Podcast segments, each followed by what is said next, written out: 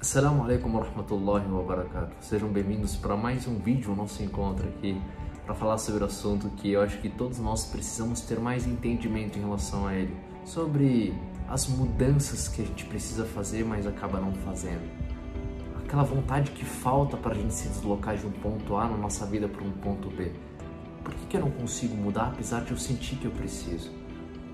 Fato é que a gente precisa entender que a mudança começa de dentro para fora e geralmente a gente espera as condições externas mudarem para que o nosso interior mude, sendo que o contrário é verdadeiro.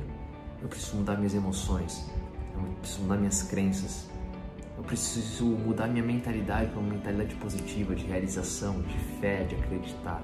Aí sim tudo começa a mudar.